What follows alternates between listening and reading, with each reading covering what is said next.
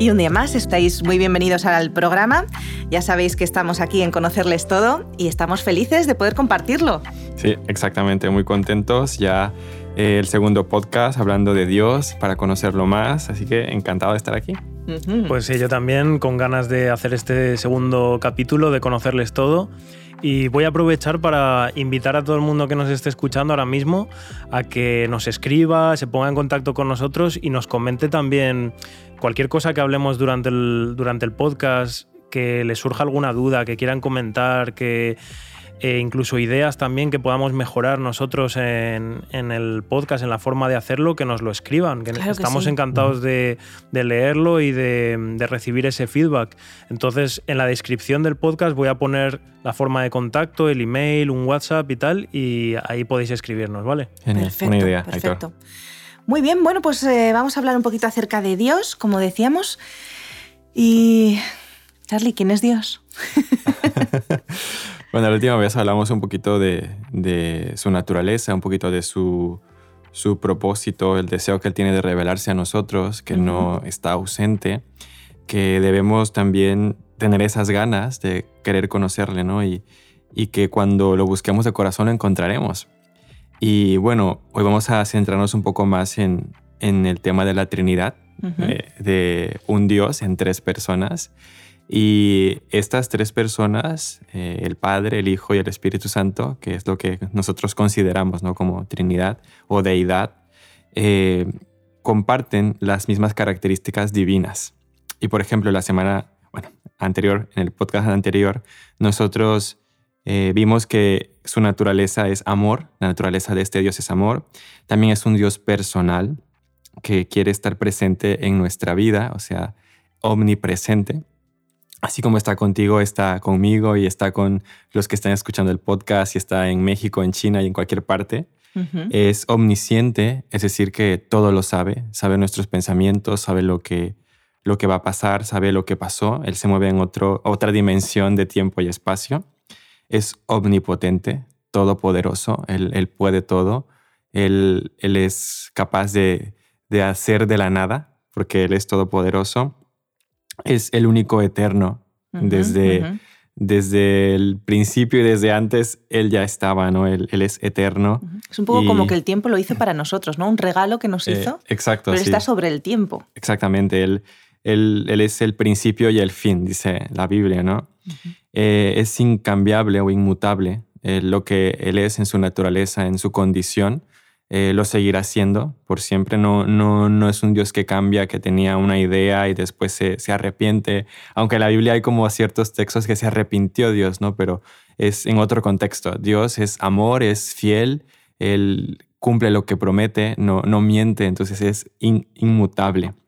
Al mismo tiempo es un Dios bondadoso, justo y bueno. Y yo pienso que la característica o el atributo que, que más revela a Dios es el amor, lo que veíamos en el podcast anterior. Y tanto el Padre como el Hijo y el Espíritu Santo tienen estas características. Eh, eh, y es muy importante que lo, tengamos presente. Esto es muy bonito y a mí sobre todo eh, me da la sensación, no sé qué pensáis, que donde vemos realmente a Dios es en Jesús. Em, no sé, estábamos estos días, ¿verdad, Aitor, en la matutina de, de, aquí de Home Media, eh, de nuestra productora, eh, pues estamos tratando el libro de Hechos, ¿no? Y estaba preparándome porque me toca dentro de unos días. Y estaba viendo los, los fariseos, los saduceos, los dirigentes escogidos, ¿no? el pueblo escogido, lo mal que se portó y, lo poco que, reflejaba realmente a, a, Dios. ¿no? Tenían un concepto de Dios que no tiene mucho que ver con lo que acabas de decirnos, ¿no? Tenían un concepto de un Dios eh, pues muy, muy, muy duro. Muy cruel, injusto. Y de hecho ellos eran duros, crueles e injustos, ¿no? Crucificar a, Cristo, en fin, y luego cómo trataron a Pablo y cómo trataban, en fin. Entonces, para mí, Jesús es el ejemplo de, de, cómo es Dios, o sea, lo que me representa cómo es Dios, en ese amor, esa bondad, ese ayudar a las personas, ese el otro día decías Saitor, ¿verdad? Lo dijiste tú, lo de Gandhi. ¿Lo dijiste tú? Lo dijo, lo dijo Charlie, lo dijo Charlie, perdón. Lo dijo Charlie, que, que, sería cristiano si no fuera por los cristianos. es que es verdad. ¿Cómo reflejamos a Jesús? Pues para entender a Dios, o sea, hay que entender a Jesús y hay que estudiarlo. Exactamente. De hecho, eh, todas esas características que he mencionado antes eh, las vemos en Jesús, omnipotente, el poder para hacer milagros, el poder para resucitar a los muertos, ¿no? la omnisciencia. La Biblia dice que Jesús sabía lo que pensaban en, sus corazones, ¿no? Entonces, estos atributos también los tuvo, los tuvo Jesús y ha sido un maravilloso regalo de que Jesús viniera a este mundo para que conozcamos a, Dios. Hablábamos anteriormente de la revelación que ha hecho Dios a través de su palabra, pero como tú has dicho, Esther, eh, Jesús es la revelación más importante, porque eh, de esta naturaleza espiritual de la que hablábamos anteriormente, Él se hizo carne, se hizo como nosotros y, nos facilitó mucho la, vida porque podemos estar seguros de que Dios realmente quiere estar entre nosotros, quiere acampar entre nosotros y nos quiere salvar. Mm. Hay un libro. Ah, perdón, Aitor, Aitor, Aitor. Iba a decir que yo mm. creo que esta revelación también es, es clave ¿no? en, eh, en la decisión de cada uno de mm, si queremos seguir a Jesús o no, de cómo vemos a, Dios, porque cada uno nos hacemos una idea en nuestra cabeza, ¿no? De, la cultura nos dice unas cosas, nuestros padres nos dicen otras, y, y, nos hacemos una idea de lo que, de lo que pensamos que es Dios. Y de repente, pues cuando empezamos a ver a Dios ¿no? y a pensar que tal vez no es de esa forma que habíamos pensado y que realmente es un ser tan maravilloso como tú lo has descrito ahora, Charlie, eh, para mí por lo menos de forma personal fue una... Es como que es algo que me impactó mucho, ¿no? imaginarme a Dios así y decir, wow, este Dios sí que tiene sentido para mí, este Dios ahora ya encaja con, un Dios que, que, me atrae, ¿sabes? Que me apetece conocer mejor, que, que actúa de esa manera. Entonces, claro, a veces eh, pues lo difícil es acercarse lo suficiente como para darte cuenta de que tiene todos esos atributos, esas características tan bonitas, ¿no? Que has dicho. Porque si no te quedas con lo que te han enseñado, con lo que tú has entendido. Claro. Eh, yo quería recomendaros un libro. Eh, yo no sé si lo habéis leído.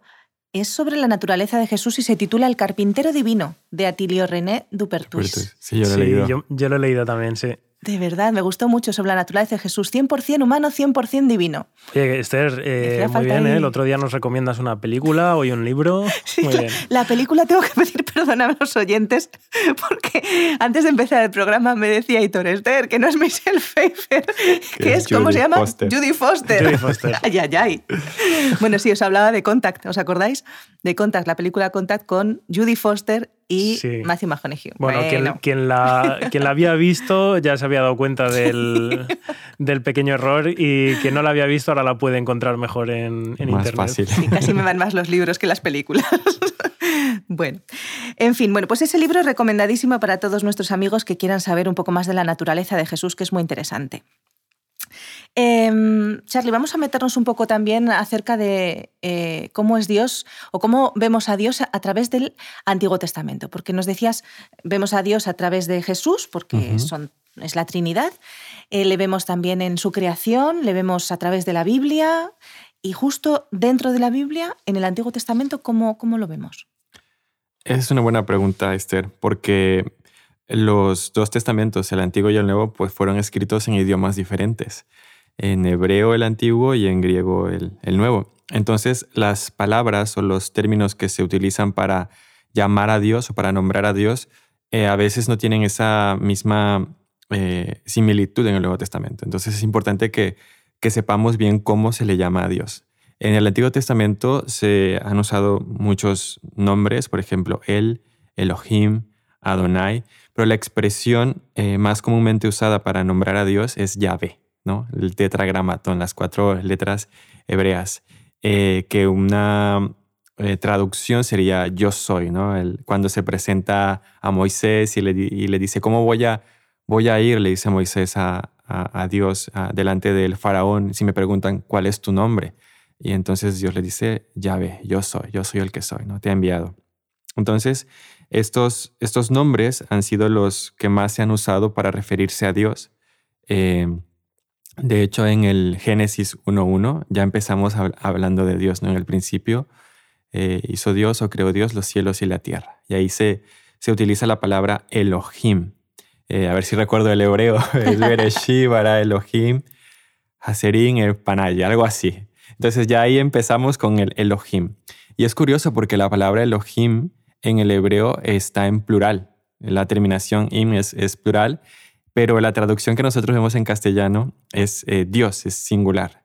Y ahí podemos ver este, este matiz de que, de que Dios eh, son tres. Y, aquí empezamos a entrar en, materia de que aquellos que estuvieron involucrados en la creación fueron los tres. Y de hecho, si seguimos leyendo Génesis, eh, el capítulo 1 dice que el Espíritu de Dios se movía sobre la faz de, las aguas. Entonces vemos un trabajo en equipo, un trabajo eh, creativo y, y, sí, es, es muy, muy interesante cómo, cómo, aquí vemos un plural que nos da este indicio de, de tres personas. Claro, claro, es que si fuera solo uno no sería plural. Eso tiene mucha, mucha lógica, por lo menos nos, nos, hace pensar, nos hace reflexionar. El tema de yo soy me parece muy interesante también. Eh, yo aprovecho y, lanzo materiales a nuestros amigos, así, pero supongo que han visto muchos de ellos, eh, habéis visto La verdad en dos minutos. Y el pastor Bosquet habla ahí eh, acerca de la verdad, ¿no? Lo primero que, que, comenta él es sobre la verdad. Y para mí este yo soy es esa verdad, ¿no? La verdad absoluta es Dios, porque es que es el que es por sí mismo y todo ha salido de él. Entonces, yo soy implica una grandeza que es inconmensurable. todo. Es el, todo, prácticamente. el todo. Es, o sea, es, esa definición de Dios es que es inabarcable, ¿no? Y, a mí me, gusta mucho. No creo que haya una definición de Dios más, más acertada. Y en el Nuevo Testamento, Charlie, ¿cómo vemos a Dios? ¿También los nombres son, son distintos o son los mismos? Eh, en el Nuevo Testamento ya se identifican eh, en su singularidad. Por ejemplo, ya vemos eh, a Jesús que aparece en escena ¿no? con su nacimiento y también vemos el trabajo del Espíritu Santo. Ahí ya, ya están como que más definidos, no, no están tan escondidos y, por ejemplo, si nosotros leemos Juan, el Evangelio de Juan, el capítulo 1, dice, en el principio era el verbo, ¿no? Y el verbo estaba con Dios y el verbo era Dios. Es muy parecido al inicio del Génesis. En el principio creó Dios. Y, y aquí vemos cómo la palabra verbo se le aplica a Jesucristo, porque más adelante, si no estoy mal, en el versículo 12 o 14, dice, y este verbo se hizo carne y habitó entre nosotros y vimos su gloria. Entonces, eh, si en el principio estaba el verbo y si este verbo se hizo carne y si este verbo es Jesús, pues ahora lo podemos identificar ¿no? más, más fácilmente, ¿no? que, que, que Jesús estuvo desde, desde la fundación del mundo, Jesús estuvo en ese trabajo activo de, de la creación y, tenía un propósito al venir a, este, a este mundo. En el caso del Espíritu Santo, nosotros sabemos que Jesús prometió que enviaría un consolador, ¿no? que les dijo a sus discípulos, no os dejaré solos, yo me voy a ir, eh, pero vendrá el consolador y Él os ayudará, Él os, os guiará, Él os consolará, Él os dará poder. Y entonces después de su ascensión, los discípulos estuvieron esperando en el aposento alto el derramamiento del Espíritu Santo, del Pentecostés. Y es donde vemos como, como toma protagonismo el Espíritu Santo. Entonces, en el Antiguo Testamento podemos encontrar muchas referencias a, los tres, al Padre, al Hijo, al Espíritu Santo, a veces trabajando juntos, a veces trabajando por, separado. Pero ya en el Nuevo Testamento vemos cómo, cómo se cumple su función o su propósito en su debido tiempo. Charlie, sobre esto que mencionabas de el, eh, en el principio era el verbo, ¿cómo podemos entender un poco mejor qué significa eso de que era el verbo, porque dicho así, a mí por lo menos es como que me cuesta un poco entender qué quiere decir con que era el verbo, por qué utiliza esta palabra, ¿no? Sí. Sí, es una pregunta muy interesante, al mismo tiempo filosófica, porque la palabra griega que se utiliza para verbos es logos. Y entonces eh, los griegos eh, en su filosofía, en su pensamiento, eh, hablaban de logos como algo muy, muy importante. Hablaban de logos como como la sabiduría, como la verdad, como la revelación. De hecho, cuando el apóstol Pablo, más adelante en Corintios, habla sobre Jesús, eh, él dice, los judíos buscan señales en 1 Corintios capítulo 1, si no estoy mal, los griegos buscan la sabiduría, pero, pero lo que es realmente el poder es Jesús. Es como que los judíos esperaban señales, queremos que descienda algo del cielo, queremos que se manifieste milagros para creer que es Jesús. Y los griegos querían, querían eh, filosofía, querían eh, que sus escritos, y, por eso eh, el apóstol Juan, que es el que escribe el Evangelio y usa la palabra logos, lo utiliza en el contexto de, del idioma local. En ese tiempo logos era, era como que la revelación, la verdad, la sabiduría y utiliza esta palabra. En el principio era el verbo, en el principio era el logos. y, este logos que vosotros creéis, los que leéis la carta en griego, eh, es, es, Jesús, es Dios y es Jesús. Jesús es la verdad, es la revelación, es el todo, es la acción. De hecho, la palabra verbo en castellano eh, pues significa acción, ¿no? Es como lo que genera, lo que, lo que activa todo. Entonces, yo creo que de allí viene este uso de la palabra verbo, sí. Además es interesante porque eh, Jesús es el que lleva a cabo el plan de salvación, así que ciertamente es esa acción. Esa acción, exacto, sí. Bueno, Jesús es fácil de reconocer en cuanto a su deidad, porque bueno, pues lo vemos en los evangelios, toda la Biblia realmente habla de Jesús desde el principio eh, hasta el final, al principio como creador, al final como eh, salvador que vendrá a buscarnos. Ahora mismo sabemos que está en el santuario, también podremos hablarlo en algún programa, lo tenemos en el libro de Hebreos para que nuestros amigos puedan también ir estudiando por su cuenta. Pero eh, lo que nos resulta más complicado es ver esa divinidad en el Espíritu Santo, Charlie.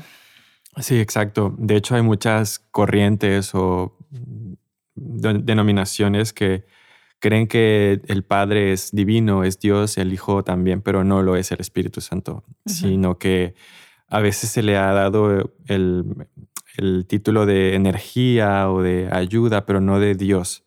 Sin embargo, bíblicamente eh, nosotros encontramos pasajes o relatos que nos indican su divinidad. De hecho, el, más conocido, yo creo que habéis escuchado esta, esta historia de la Biblia en el libro de Hechos, ¿no? que algunos se llaman Hechos de los Apóstoles, pero dicen que debería llamarse Hechos del Espíritu Santo porque es el que trabaja activamente allí. Y justo en el capítulo 5 se cuenta la, la historia de Ananías y Zafira, cuando estaban haciendo la colecta para, para, para que la iglesia creciera, vendían sus casas y el dinero que, se recaudaba lo llevaban ante los apóstoles para que la obra siguiera avanzando. Entonces Ananías y Zafira habían vendido sus propiedades y, apartaron un poco de ese dinero para ellos mismos. Y cuando se presentaron delante de, Pedro, eh, dijeron que habían llevado todo. Entonces en ese momento, la Biblia aquí, la verdad es algo catastrófico, pero ellos mueren. Ellos mueren y antes, antes de eso le, dice el apóstol Pedro, no habéis mentido eh, a, los hombres, a los hombres, sino que habéis mentido a Dios, habéis mentido al Espíritu Santo. Sí. Entonces, eh, como veíamos al principio, no se le puede mentir a, alguien que no sea persona. O sea, yo no le puedo mentir a, mi, a mi gato, no le puedo mentir a, a mi ordenador, porque a nivel moral no tiene ninguna implicación solo se le puede mentir a, personas. Y en este aspecto, Pedro aclara que, que, es a Dios a quien se le ha mentido. ¿Qué quieres decir con persona? esa, es otra, es otra pregunta muy filosófica que lo podemos dejar para, para, otro, otro podcast. De hecho, en la Facultad de Teología los, los, compañeros hacíamos mucho, mucha broma a un profesor que, que, se llevó hablando de la palabra persona casi toda, todo el semestre, porque eh, es algo muy, muy, muy profundo, pero persona es, es esto, que, que tiene una personalidad, que, que, a nivel moral tiene una implicación, que podemos, por ejemplo, Efesios 4.30. Que tiene voluntad. Que tiene voluntad, exacto. Que Efesios 4.30 dice, no contristéis al Espíritu Santo de Dios. O sea, yo no puedo poner triste a alguien que no sea persona, a alguien que no, que no tenga identidad, ¿no? Eso es. Entonces, eh, en Mateo 28, 19, por ejemplo, también cuando se habla de ir y predicar el Evangelio por todo el mundo, dice bautizándolos en el nombre del Padre, del Hijo y del Espíritu Santo. aquí, aquí vemos que también se incluye al Espíritu Santo en el nombre, que es un singular, no dice en los nombres. Sí. Entonces aquí vemos esta conexión de, la deidad y, principalmente la inclusión del Espíritu Santo. Los, los, apóstoles en ningún momento dudaron de que el Espíritu Santo fuera Dios. Y, y fue algo, algo revelador para ellos, porque hablando del bautismo del Espíritu, eh, cuando, cuando llegaban los apóstoles a visitar esos diferentes lugares, eh, les preguntaban a los, a los nuevos creyentes, ¿ya, ¿ya habéis sido bautizados? Sí. Y ellos decían, sí, hemos sido bautizados con el bautismo de Juan, pero no habían sido bautizados en el bautismo del Espíritu Santo. Entonces, ellos ni siquiera habían escuchado del Espíritu Santo. Así que eh, los apóstoles predicaban también del Espíritu Santo y eran guiados por el Espíritu Santo. Por ejemplo, cuando, cuando Pablo, Bernabé tenían que hacer viajes misioneros, a veces uno quería ir por un lado y el otro quería ir por otro lado, pero al final el que tomaba la decisión era el Espíritu.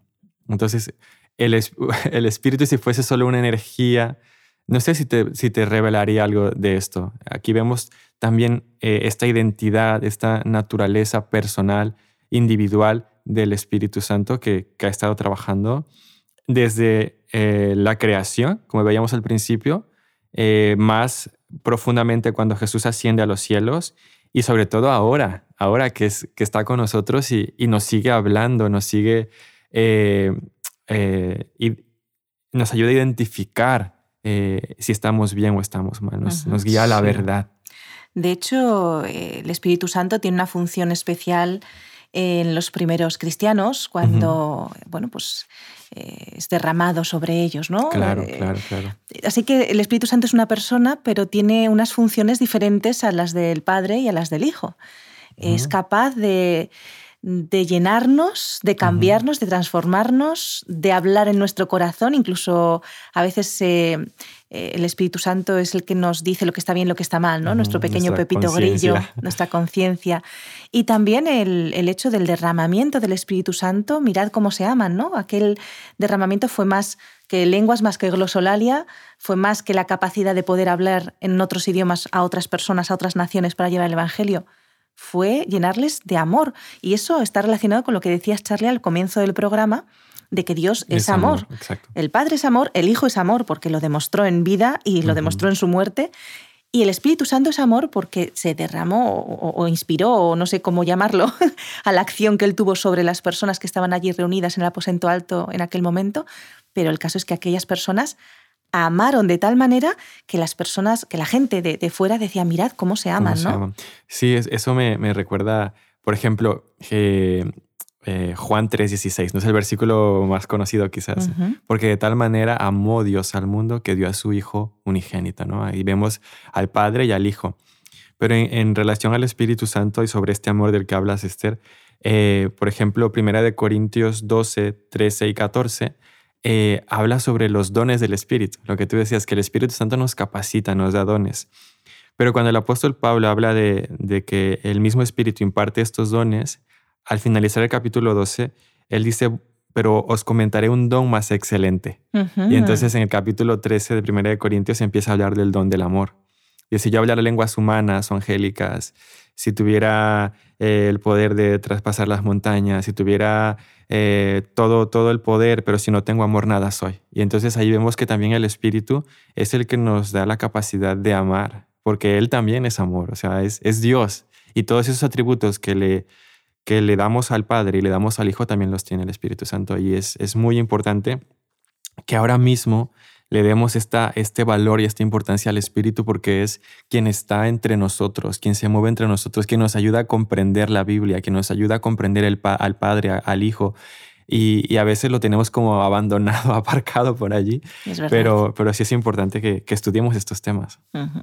El Espíritu Santo también tiene sus funciones como eh, inspiró a los profetas que, escribieron la Biblia, nos sigue inspirando a nosotros para comprender lo que está escrito en la Biblia, nos da dones espirituales, eh, nos convence de pecado, de justicia, de juicio, que era lo que creo querías decir, eh, trabaja en nuestros corazones, nos transforma, pero me gustaría que nos quede claro de que no lo hacen de manera individual, sino que ellos son trabajan en equipo, no, se pueden desligar uno del otro. Tanto así como el Espíritu Santo trabaja con nosotros, eh, podemos conocer a Jesús y Jesús nos conecta con el Padre. Es como una fusión.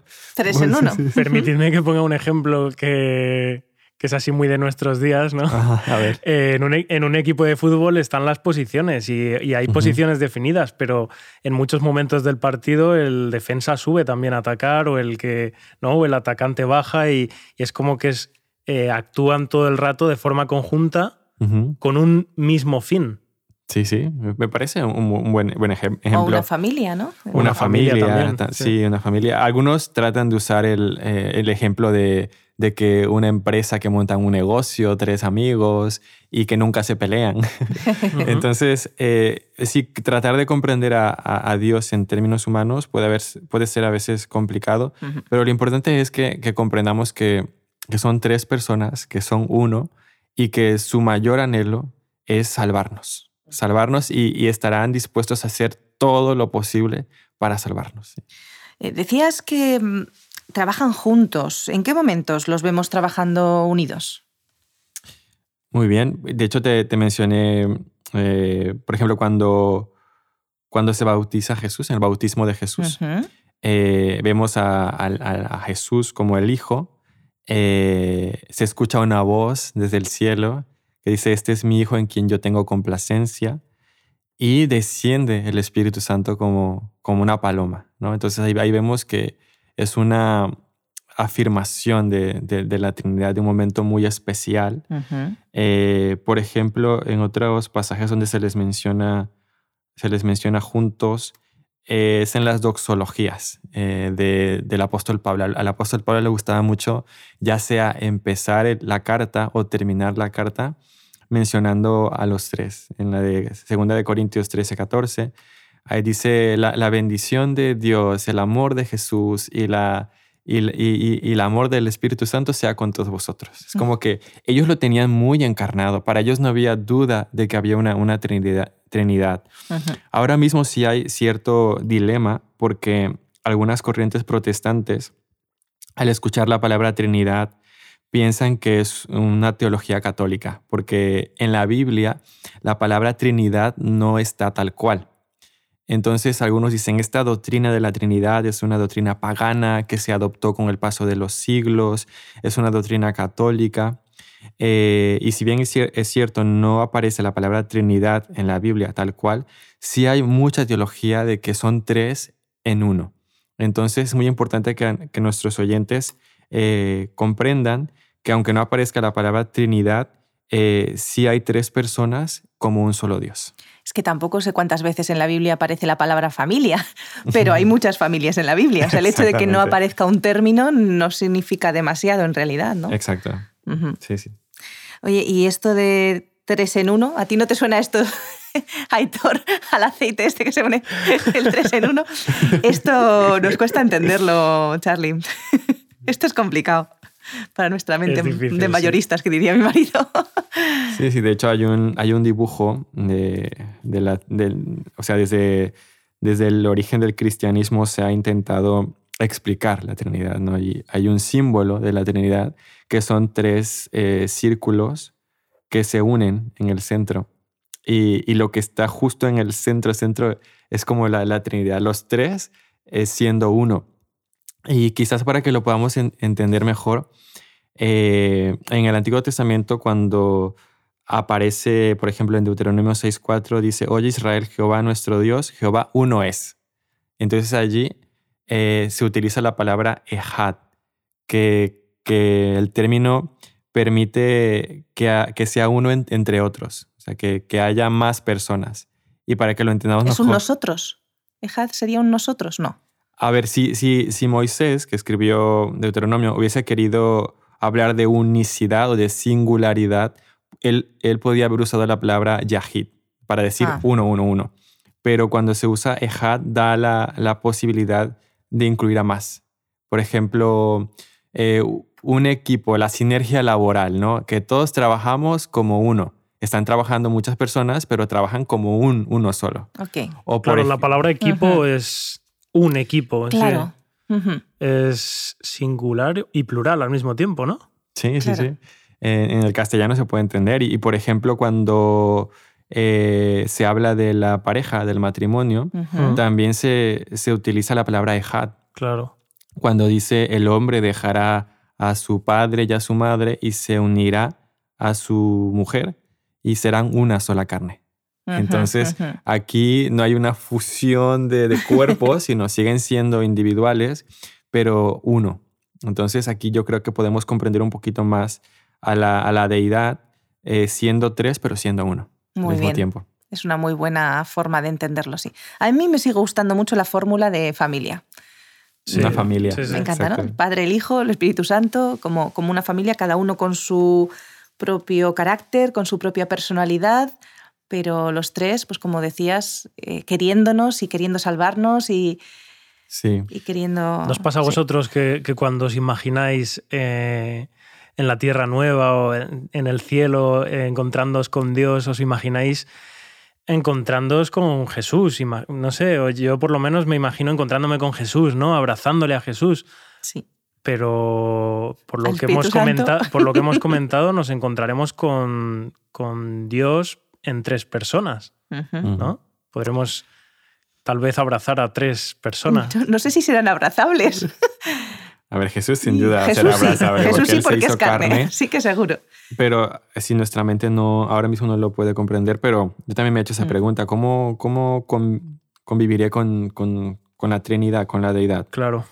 Pero eh, como dice una escritora muy famosa, Elena White, ¿no? en, la eternidad estudiaremos la ciencia de la salvación y entenderemos estas cosas que ahora no podemos comprender. Y bueno, yo solamente quería hacer un, resaltar una cosa respecto a lo de familia, para que no nos quede ninguna duda, eh, porque en las culturas eh, que no son cristianas, también hay trinidades. Entonces, eh, por ejemplo, la Trinidad indostánica de, los hindúes, los babilónicos. De hecho, muchas personas que rechazan la, doctrina de la Trinidad también se basan en que es una doctrina pagana. Y, por ejemplo, las, las trinidades de otras religiones utilizan mucho el término familia. Por ejemplo, eh, un padre, una madre y un hijo. Entonces, en el catolicismo, a veces, o sea, se, llega a interpretar también, se mete el aspecto femenino y dicen eh, el padre, la madre y Jesús. Entonces eh, hay que tener mucho cuidado también cuando, cuando, cuando relacionamos a la, deidad con la familia, porque hay, una, hay un contexto cultural histórico que, que se ha usado durante mucho tiempo para definir a los dioses. O por ejemplo, la Trinidad, eh, ahora no, no, recuerdo muy bien, pero la de los hindúes, que es Vishna, Krishna, Vasni, todos esos que son mujeres con muchas manos y también son trinidades. Entonces, mm. eh, Satanás es muy astuto para engañarnos, para confundirnos. Y si a veces nosotros explicamos esta doctrina y, decimos que creemos en tres en uno, una persona estudiosa, un erudito que, mm. que conoce de todo esto de, de las culturas y, y, de cómo hay otras trinidades, nos puede decir, es que lo que tú crees eh, ha sido una copia de culturas antiguas y tú, tú no sabes nada, no te enteras de nada. Entonces, o al revés. O también ellos fueron una copia. Quiero decir, por ejemplo, la historia de Noé, del diluvio. Sabemos que la historia de Noé eh, está en otras culturas también, el diluvio. La babilónica. ¿Qué fue primero? Pues nosotros pensamos que fue primero el diluvio y que de ahí otras culturas porque son más tardías, copiaron, esa realidad que ocurrió, ¿no? Porque no puede ser... o interpretaron de otra manera, porque claro, esa, esa, gran historia ¿no? del diluvio se iría contando de padres a hijos. Exactamente. Y algunos, pues, bueno, nosotros eh, creemos en el relato que aparece en la Biblia, pero otras civilizaciones recibirían el mismo relato, a lo mejor modificado, lo modificarían, no sé, no, se sabe, pero... O sea, no significa que sea falso. Para mí, al revés, para mí es una forma de, apoyar, claro, de apoyar que es verdadero. Exacto. Y, y, sí, eso, para que nuestros oyentes, porque este tema es muy, eh, es muy complicado y a veces hay muchas opiniones e ideas, mm. pero si el Padre, el Hijo y el Espíritu Santo son nuestra deidad, eh, nosotros eh, en la Biblia los, los, conocemos así. Dios buscó una forma fácil de revelarse a nosotros, de que lo podamos comprender, y esto fue a través de la familia. O sea, ¿quién no va a entender padre e hijo? todos somos familia, todos en algún momento eh, somos hijos y, somos padres, si, así, si así se da el caso. Entonces, si en este aspecto eh, el Espíritu Santo nos ayuda a entender, a comprender, pero debemos tener muy presente que el enemigo mm él intenta eh, poner un poquito de mentira en la verdad a veces para que sea más difícil de comprender. Así que Dios con su Espíritu Santo nos, nos ilumina, nos, nos alumbra para que podamos comprenderlo tal cual es. Lo que decías de la, de la feminidad, ¿no? No es que uno de los tres sea femenino, es que los tres son masculino y femenino. Porque nos hicieron al hombre y a la mujer a su imagen. A los dos nos hicieron a su imagen de los tres. Exactamente. Entonces, mm, Dios no es masculino y Dios no, es femenino. Dios es asexual. Las dos cosas, o, las dos, o asexual o las dos. Yo diría que más bien las dos, porque si nos hizo a su imagen, lo que pasa es que nos hizo por separado, pero, pero juntos. Es que es complicado, ¿no? Pero nos hizo como uno solo, pero en dos formas diferentes. Sí, a, mí, a mí me gusta, estudié un poco acerca del Dios en femenino y, y hay muchas partes de la Biblia donde esos atributos femeninos también son de Dios. Por ejemplo, eh, cuando Jesús dice, cuando llora por Jerusalén. Jerusalén, Jerusalén, ¿cuántas veces quise reunirte como una gallina junto a sus polluelos, no? Eh, o en Isaías, donde dice como, podrá una madre olvidarse de, ti, eh, pero yo nunca me olvidaré de ti. O cuando habla con amor eterno, con ternura, te, te, te he amado, ¿no?